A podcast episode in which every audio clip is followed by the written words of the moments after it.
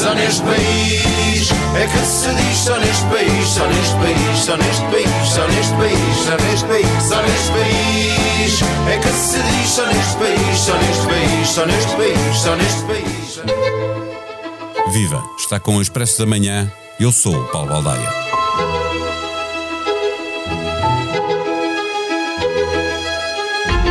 Na véspera do Dia de Portugal, a caminho dos 50 anos do 25 de Abril, há uma profunda desilusão dos portugueses com o país que ajudaram a construir. Confiam na polícia e nas Forças Armadas. Entre os cargos de eleição, confiam na Junta de Freguesia, na Câmara Municipal e no Presidente da República. Desconfiam dos partidos políticos, do Governo e do Parlamento.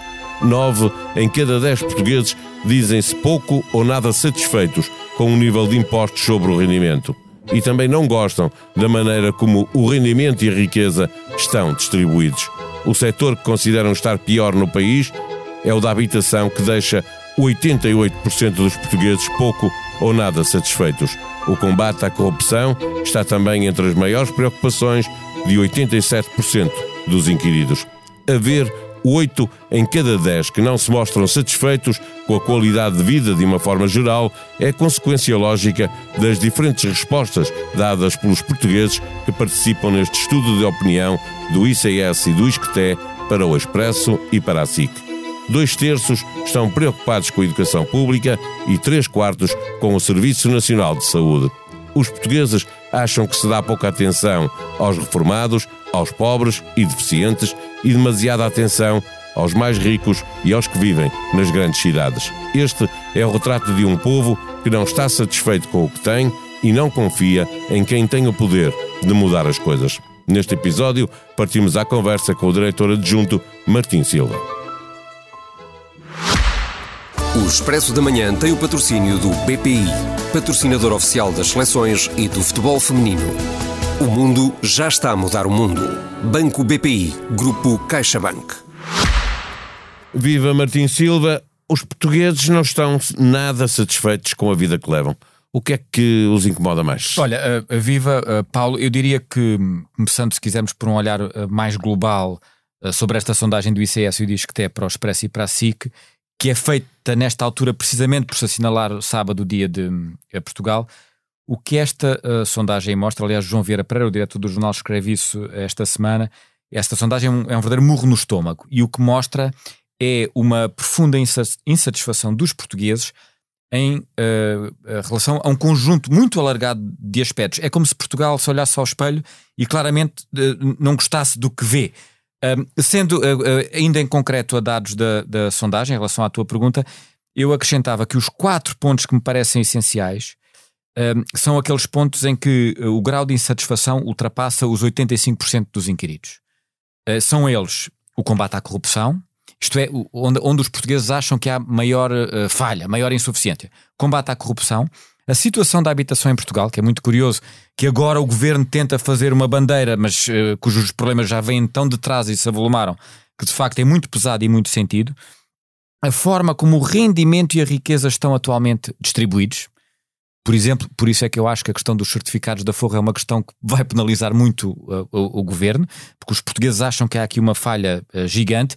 E finalmente, o nível, que é uma tradicional, o nível dos impostos sobre os rendimentos, cujo grau de insatisfação ultrapassa mesmo os 90% dos inquiridos.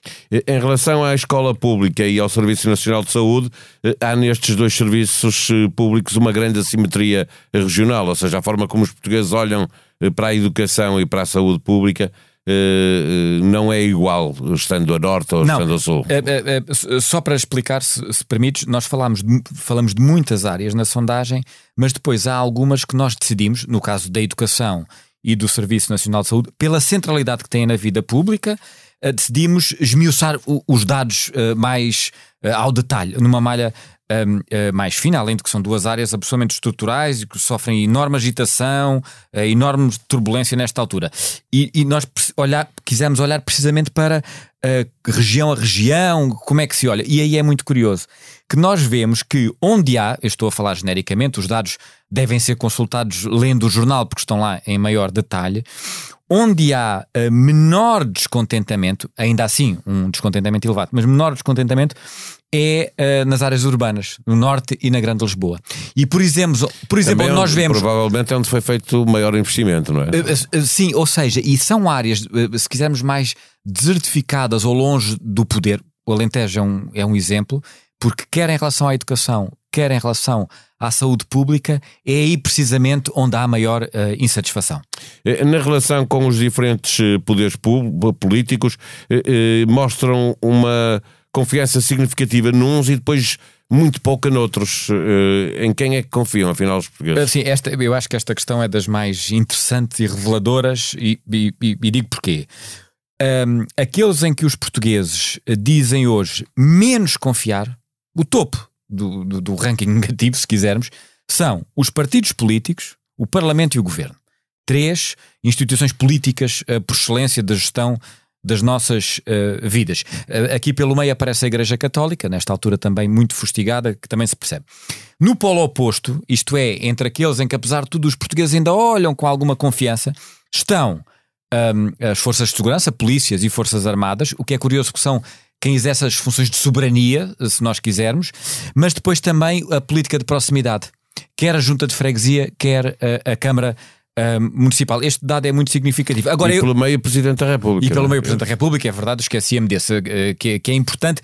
Apesar de não é o Presidente da República que aumenta impostos nem que corta nos certificados da Forro. E, portanto, tradicionalmente os Presidentes da República uh, são mais confiáveis pelos portugueses, têm maior grau de simpatia. Agora, há um ponto geral, olhando para estes dados do ponto de vista político, que eu acho muito interessante é que aqui está muito bem ilustrado o que nós chamamos, e isto não é só de Portugal, uma enorme desconfiança dos cidadãos nas instituições. Uh, isto ocorre mu muito à volta do, do mundo ocidental. Uh, e explica a erosão das democracias, a erosão da confiança nas instituições e, por outro lado, a ascensão de autoritarismos, populismos e extremismos. Dizer apenas que não referimos nesta conversa os tribunais que aparecem ao lado da comunicação social e de e da Igreja é como estando divididos. As opiniões dividem-se entre quem confia e quem não é, confia. É, é, bem perguntado até por uma razão. Para ser inteiramente justo, os portugueses confiam bastante menos, por exemplo, na comunicação social do que provavelmente nós achamos que merecemos e que gostaríamos. E é bem, é bem lembrar desse ponto para não dizermos que, que o escondemos aqui, que não era essa a ideia. Eh, tendo uma opinião sobre o que está mal, sobre as responsabilidades de cada uma das instituições, os portugueses também formaram uma opinião sobre o que é preciso mudar para melhorar a qualidade das decisões. Eh, querem uma democracia mais participativa? Sim, atenção que uh, este lado do inquérito é um lado muito à volta de medidas políticas sugeridas e defendidas, ou menos defendidas, um, pelos cidadãos inquiridos. Eu acho muito curioso aqui que se nota uma enorme vontade de maior participação na vida pública, na vida política, eh, nomeadamente eh, que devem realizar-se mais referentes. Isto não deixa de ser um bocadinho irónico, porque os Estamos a falar de eleitores que, que não vão em 50% às urnas Sim, quando e, há eleições. E, e, quando houve referendos também aconteceu isso, e portanto, mas bom, digamos que mudaram-se os tempos, já passou muito tempo, os portugueses querem mais referentes, querem mais mecanismos de participação popular nas decisões. Eu estou aqui a lembrar, por exemplo, dos orçamentos participativos que muitas câmaras já fazem, isto é, querem ser ouvidos. Por outro lado, há medidas que muitas vezes falam uh, uh, ligadas ao sistema eleitoral, a alteração da idade de voto, o voto eletrónico, para as quais os eleitores, ou os inquiridos, ou os portugueses uh, não olham como uma prioridade, parece-me claro. Olhando para a simpatia partidária, posição ideológica, eh, instrução de, dos inquiridos ou mesmo as idades, eh, algumas destas categorias mostram nos temas abordados uma discrepância significativa? Eh, eu diria aqui, nós podemos olhar para isto de muitas maneiras ou, ou, ou destacar este ou aquele valor. Há três dados que me parecem uh, mais significativos. Os, os, os inquiridos menos pessimistas são aqueles que mostram maior simpatia com o Partido Socialista. O que também é óbvio, isto é, eh, os que estão na área da governação, que se identificam mais com a governação, apesar de tudo, são os menos pessimistas. E ao, menos, ao mesmo tempo, uh, nota-se, e aí, é muito transversal às respostas, que o grau de satisfação aumenta consoante o aumento do grau de instrução e de rendimento dos inquiridos. Isto é, são aqueles que estão um, uh, uh, no fim da, da lista, os mais desfavorecidos, aqueles que estão mais descontentes, o que também parece é óbvio, normal, mas, razoável. Mas é, mas, é, é, é, mas é um dado que ainda assim merece uh, olhar.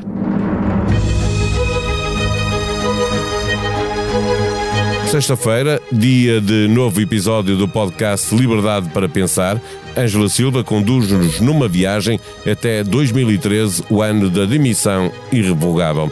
Luís Montenegro e Nuno Magalhães conversam sobre o PSD e o CDS. É dia igualmente de nova edição do Expresso nas bancas, disponível online para assinantes. Além dos resultados da sondagem que faz a manchete, há uma entrevista com Fernando Araújo, o homem que agora manda no SNS e que garante não vão ser fechados blocos de parto. Há também uma reportagem nos Açores para saber como olham os habitantes de Rabo de Peixe para a série que bate recordes na Netflix. E sobre política, a confirmação de que os socialistas começam a deixar cair João Galamba. A sonoplastia deste episódio foi de João Martins. Vamos voltar na segunda-feira. Até lá, tenham um bom dia, um bom fim de semana.